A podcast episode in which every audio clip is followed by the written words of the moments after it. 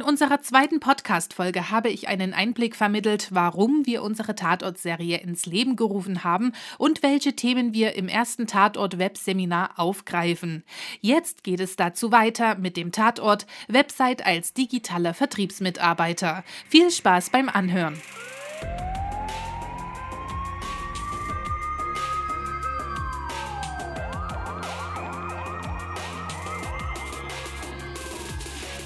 Augen zu, Ohren auf.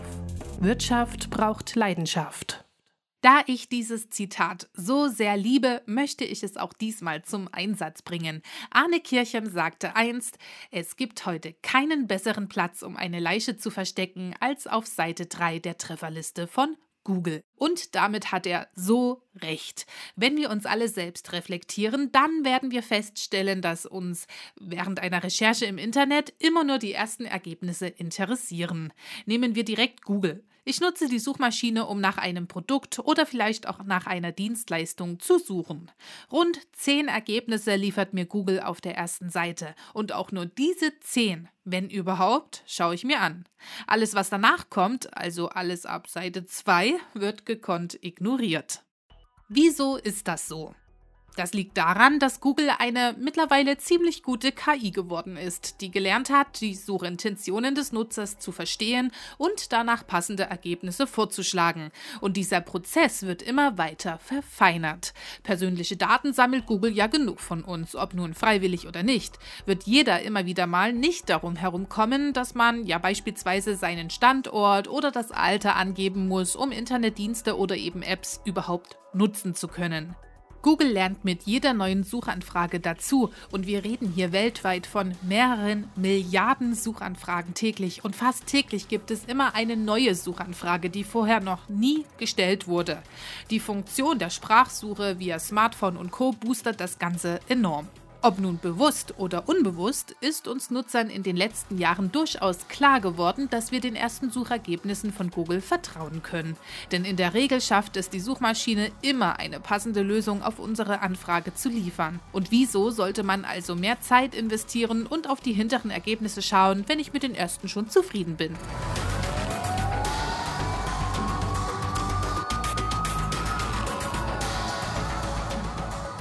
Für Werbetreibende stellt dieses Nutzerverhalten natürlich eine extreme Herausforderung dar. Denn sollte die eigene Website von Google nicht unter den ersten zehn Ergebnissen präsentiert werden, ja, dann schaut's dunkel aus. Wie gesagt, wird keiner freiwillig in den Keller gehen, um zu schauen, welche Leichen dort vergraben liegen. Und da kommt unser Tatort 2.0 ins Spiel. Wir ermitteln in unserem Webseminar, wie Sie Ihre Website fit machen können, damit diese Ihnen behilflich ist, Ihre Unternehmensziele zu erreichen. Welche Ziele können das sein? Falls Ihre Website ein Shopsystem beinhaltet, dann sollte das Ziel ganz klar der Verkauf Ihrer Produkte sein. Vielleicht bieten Sie aber auch Beratungsgespräche als Erstkontakt an. Dann sollte Ihre Website einfache Kontaktmöglichkeiten fokussieren. E-Mail, Telefonnummern, Kontaktformulare oder WhatsApp bzw. Telegram-Chat. Eine schöne Art mit Kunden oder Fastkunden in Kontakt zu bleiben oder eben zu kommen, sind auch Newsletter-Anmeldungen. Es gibt weitere Optionen und Möglichkeiten, wie man eine Website optimal an das Kundenbedürfnis anpassen kann. Das muss aber immer individuell geklärt werden. Natürlich bringt uns aber keine Website etwas, wenn sie nicht gefunden wird. Unser erster Verdacht, wir ermitteln ja in einem Tatort, unser erster Verdacht ist zunächst die Suchmaschinenoptimierung, die entweder gar nicht oder unzureichend durchgeführt wurde. Ich bin in der letzten Folge bereits darauf eingegangen, aber ich möchte den Begriff für alle noch einmal definieren. Suchmaschinenoptimierung, kurz SEO. Unter der SEO gliedern sich alle Maßnahmen ein, die dazu führen, dass eine Website von Suchmaschinen einfacher ausgelesen und bewertet werden kann. Während einer Suchanfrage gleicht die Suchmaschine quasi ihren Bestand an gefundenen Websites ab und ermittelt ein Ranking, welche Website die besten Inhalte für die Suchanfragen präsentieren kann. Für das Ranking werden viele Faktoren herangezogen und verglichen. Die Websites, die dann am besten abschneiden, werden auf der ersten Seite in den sogenannten organischen, also nicht erkauften Suchergebnissen platziert. Diese befinden sich in der Mitte der ersten Seite der Suchergebnisse und die oberen Plätze, die kann ich mir nur erkaufen, indem ich Anzeigen schalte. Aber dazu kommen wir später. Nun ist es so, dass Google als Beispiel genommen uns nie offiziell alle Ranking-Faktoren nennt, die hier eine Rolle spielen. Aber aus der Erfahrung heraus haben sich ein paar herauskristallisiert.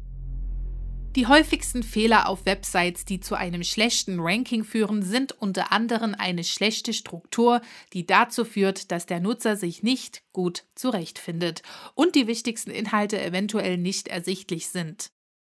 Struktur wird erstens durch ein klares Navigationsmenü geschaffen und zweitens, was uns auch zum nächsten Punkt führt, auch der Textaufbau und Inhalt spielt eine große Rolle. Wie setze ich gekonnt Headlines ein? Welchen Inhalt wird dem Nutzer geboten? Ist er hilfreich und bietet die Lösung auf seine Suchanfrage? Ist er auf die Zielgruppe zugeschnitten, geschrieben? Heißt, brauche ich beispielsweise einfache Texte oder spezielle Fachtexte mit entsprechenden Fachbegriffen? Na, was erwartet der Nutzer? Früher war es gang und gäbe, dass in den Texten mega viele Keywords eingesetzt worden sind. Wirklich, je mehr, desto besser. Mittlerweile hat sich das jedoch ganz schön geändert. Keywords spielen noch eine Rolle, müssen aber gezielt eingesetzt werden, vor allem so, dass es den Lesefluss nicht stört. Wenn Google der Meinung ist, dass ein Text nur fürs Ranking und nicht für den Nutzer geschrieben wurde, dann wird man abgestraft und schafft es nicht auf die vorderen Plätze. Also auch diesen Fehler sehen wir noch häufig, zu kleiner Content und zu viele Keywords oder auch gar keine Keywords. Weitere Fehler sind zu lange Ladezeiten der Website. Da Websites immer häufiger mobil aufgerufen werden, ist es sehr wichtig, dass diese natürlich nicht minutenlang laden. Auch das zählt zum Punkt Nutzerfreundlichkeit. Lädt die Seite zu lange, kann der Besucher quasi gar nicht erst beispielsweise zum Kauf eines Produktes kommen. Erste Anlaufstellen sind hierbei immer erstmal Bilder und Videos zu checken, ob diese eventuell zu groß ausfallen. Aber Vorsicht, an der Auflösung sollte man nicht zu sehr sparen. Wir wollen ja alle schöne, knackige Bilder. Auch der Quellcode kann immer mal wieder überprüft werden. Was viele unterschätzen, sind nämlich zu viele Cookies fürs Tracking. Brauche ich wirklich alle Tracking-Möglichkeiten, die es auf der Website gibt? Seit DSGVO sollte man eh vorsichtig mit diesem Thema umgehen und nur das Nötigste nutzen. Das verbessert dann auch wiederum die Ladezeiten. Sollte man denn Probleme dabei erkennen? Aber kommen wir wieder auf die Keywords zurück. Sich mit dieser Thematik zu befassen ist immer sinnvoll, da ich im Laufe der Recherche die Suchintention meines Kunden immer besser verstehen kann und damit auch die relevanten Suchanfragen, also Keywords, fürs Unternehmen filtern kann. Ein ganz einfaches Beispiel. Ich möchte natürlich nicht, dass meine Website unter den Suchergebnissen von Schuhe kaufen erscheint, wenn ich eigentlich orthopädische Einlagen verkaufe. Denn das ist doch schon ein großer Unterschied, da sehr viele Kunden, die nur Schuhe kaufen möchten, wahrscheinlich gar keine orthopädischen Schuheinlagen benötigen.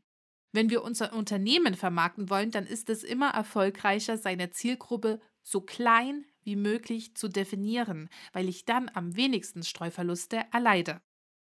Es spielt auch bei der Bewertung durch Google für das eigene Ranking eine Rolle. Ob von 10 von 100 Website-Besuchern beispielsweise auf Kaufen oder Kontaktieren klicken oder ob es nur 10 von 1000 sind. Gerade wenn ich in einer Nische meine Produkte anbiete, brauche ich keine tausende Website-Besucher. Dann reichen auch schon ein paar hundert, aber die sind dann definitiv kaufwillig. Im Fachbereich nennen wir das Conversions. Das heißt, der Nutzer führt eine Handlung im Kaufprozess durch. Kaufen, Newsletter-Anmeldung, Beratungsgespräch und so weiter. Kommt drauf an, was man hierfür definiert hat. Fällt diese Conversion-Rate hoch aus, werden wir von Google gut belohnt. Wir haben nun also im ersten Schritt dafür gesorgt, dass die Website nutzer- und zielgruppenfreundlich aufgebaut ist. Im Prinzip zusammenfassend gesagt ist das der Grundtenor der Suchmaschinenoptimierung. Jetzt müssen natürlich die Nutzer auch den Weg zu mir ins Geschäft finden. Klar, wenn ich eine gute SEO betreibe, lande ich in den ersten Suchergebnissen vorne und kann mir erste Seitenzugriffe gewiss sein. Aber das ist ja nicht alles. Am Anfang habe ich schon erwähnt, dass die Suchergebnisse, die wirklich ganz oben als allererstes präsent sind, Anzeigen sind. Anzeigen bei Google basieren auch auf Keywords. Sie merken, das Thema lässt uns nicht mehr los. Und jedes Keyword kostet Geld in Form eines Klickpreises. Das heißt erstens, ein Vorteil von Suchanzeigen ist, dass ich immer nur dann bezahle, wenn jemand auf meine Anzeige klickt. Und der Preis wird durch das Keyword, welches hinter der Anzeige definiert wurde, bestimmt. Zweitens haben wir hier einen großen Vorteil gegenüber Anzeigen in Tageszeitungen und dergleichen, da ich bei Suchanzeigen wieder zielgruppenorientiert arbeite und weniger Streuverluste bei den Conversions erleide. Leider heißt es aber nicht, dass ich eine Riesensumme in die Hand nehme und dann laufen die Anzeigen von allein. Erstens. Ich schalte ja nicht alleine Anzeigen auf die Keywords. Der Wettbewerb ist auf diesem Gebiet stark gewachsen. Ich muss die Anzeige also gut gestalten und schreiben, dass sie den potenziellen Kunden direkt ansprechen. Zweitens, je besser Anzeigen laufen, desto eher wird Google diese auch ausspielen und das dann auch meist zu etwas besseren Klickpreisen. Wird die Anzeige als nicht effektiv eingestuft, wird diese nicht ausgespielt und der Wettbewerb gewinnt das Gebot auf das Keyword. Drittens, die Zielgruppe sollte genau wie möglich im Anzeigesystem eingestellt sein, also Alter, Geschlecht, Region, Hobbys, Tageszeiten, wann sie online sind, damit die Anzeigen optimal ausgespielt werden. Und viertens, der Wettbewerb und Markt schläft nicht. Die Anzeigen müssen natürlich immer überprüft werden, ob sie nicht durch Maßnahmen des Wettbewerbs überboten werden und nicht mehr ausgespielt werden. Gleiches gilt auch für die Zielgruppenansprache. Merke ich, dass meine Anzeigen keine Klicks erzielen, dann muss der Verkaufstext angepasst werden. So, wir haben eine fitte Website und erste funktionierende Anzeigen. Zwei Übeltäter sind in unserem Tatort schon beseitigt. Fehlen noch zwei, auf die ich heute unbedingt zu sprechen kommen möchte. Wenn ich einen Vergleich zu früheren Zeiten stellen darf, dann würde ich sagen, es gab mal eine Zeit, da waren Flyer total beliebt. Und klar, auch jetzt gibt es die noch und sie sind aus einigen Branchen nicht wegzudenken. Aber früher hatte doch wirklich jeder einen Flyer, der etwas bewerben wollte. Und jetzt kommt der springende Punkt. Man hat sie überall verteilt. Worauf ich also hinaus will, auch eine Website kann man digital verteilen. Teilen, da macht es sich ja bei jedem Klick. Das ist eine der Funktionen, durch die die Social-Media-Kanäle so beliebt geworden sind, weil man Inhalte ganz einfach per Knopfdruck teilen kann.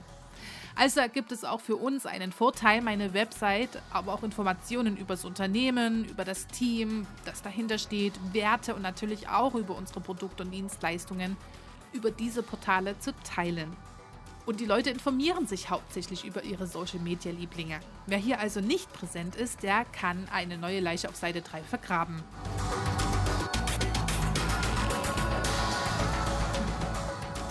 Natürlich schaue ich zuerst, wo meine Zielgruppe am meisten aktiv ist. Facebook, Twitter, Xing, LinkedIn. YouTube ist übrigens auch eine tolle Möglichkeit, seine Videoinhalte zum Beispiel Produktpräsentationen, zu verbreiten. Erstens ist es neben Google eine Art Suchmaschine, die mit am häufigsten genutzt wird. Die Chance, darüber gefunden zu werden, ist also auch nicht gerade gering. Zweitens lässt sich der Link auch sehr einfach streuen. Wenn man nur den Link auf der Website einbaut, spart man übrigens direkt Ladezeiten und Speicherplatz. Das ist der eine Part, aber es gibt natürlich noch mehrere Seiten, über die man Websites teilen kann, beispielsweise über digitale Kataloge wie gelbe Seiten, das Telefonbuch, aber auch spezifische Seiten und Branchenkataloge. Alles Informationsmittel, die immer wieder genutzt werden. Für Google ist eine Website-Adresse, die oft in verschiedenen Kanälen auftaucht, übrigens ein Hinweis auf hohe Relevanz. Was beide Arten an Links aber gemeinsam haben, es besteht fast überall die Möglichkeit, dass Nutzer Bewertungen abgeben können. Und das ist der letzte Übeltäter. Egal um was es sich bei einer Internetrecherche handelt, der Nutzer überprüft immer die Informationen, die ihm präsentiert werden. Ist das Produkt wirklich gut, welches man kaufen möchte? Was wurde gegebenenfalls bemängelt? Werden die angegebenen Lieferzeiten eingehalten?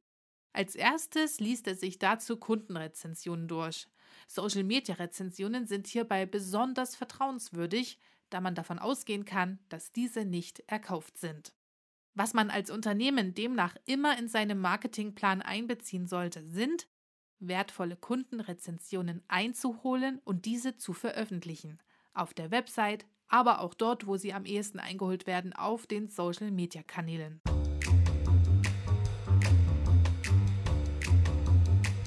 Immer neue Täter hinterlassen auch immer neue Spuren. Der digitale Fußabdruck kann morgen schon neue Ermittlungsergebnisse bringen. Wichtig für alle Maßnahmen ist also die Überwachung verdächtiger Ereignisse. Haben sich Suchanfragen geändert? Welche Inhalte interessieren Kunden besonders? Wo müssen weitere digitale Fußabdrücke hinterlassen werden? Mittels Monitoring kann man erst die Effektivität der Marketingmaßnahmen schlussfolgern und die Wege zum Ziel dann immer wieder anpassen. Wer nun quasi Blut geleckt hat und noch tiefer in die Thematik eintauchen möchte, dem lege ich unsere Webseminare ans Herz. In unseren Tatort-Webseminaren erklären wir Online-Marketing direkt an einem Fallbeispiel und gehen alle Schritte nacheinander durch. Schaut auf eck.com und meldet euch per Mail an.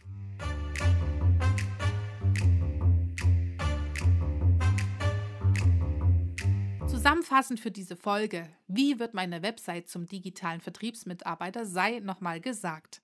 Erstens, Bevor es richtig losgeht, ich brauche immer eine Zielvorgabe. Was soll die Website erzielen? Verkäufe, Beratungsgespräche oder anderes? Diese Vorgaben sind wichtig, um am Ende mittels Analysetools den Erfolg zu messen. Zweitens, definiere die Zielgruppe. Wichtig für Ansprachen und Anzeigenschaltungen. Drittens, die Website muss suchmaschinenoptimiert oder nennen wir es besser nutzerfreundlich und zielgruppenorientiert aufgebaut sein. Erst dann wird die Website für Google attraktiv. Viertens, gut praktizierte SEO verschafft einen Platz auf der ersten Seite. Aber fünftens, funktionierende SEA verhilft mir nach ganz oben auf Seite 1. Sechstens, Inhalte auf Social-Media-Kanäle sprechen Nutzer in ihrer gewohnten Umgebung an und machen es demnach leichter, sie für das eigene Unternehmen zu begeistern. Anzeigen vergrößern auch hier übrigens die Reichweite. Siebtens, Katalogeinträge verhelfen als sogenannte Backlinks der Website zu mehr Relevanz. Achtens, Kundenbewertungen verhelfen zur Authentizität und Kaufentscheidungen des Nutzers. Und abschließend die neun. Wichtig bei allen Maßnahmen, durchgängige Ansprachen bauen ein konsistentes Bild über die Website hinaus auf. Das war unsere dritte iPod-Folge Tatort 2.0, die Website als digitaler Vertriebsmitarbeiter. Ich hoffe, Sie konnten sich einiges mitnehmen und ich freue mich, wenn Sie auch in unserer nächsten Folge wieder einschalten. Bis dahin bleiben Sie gesund.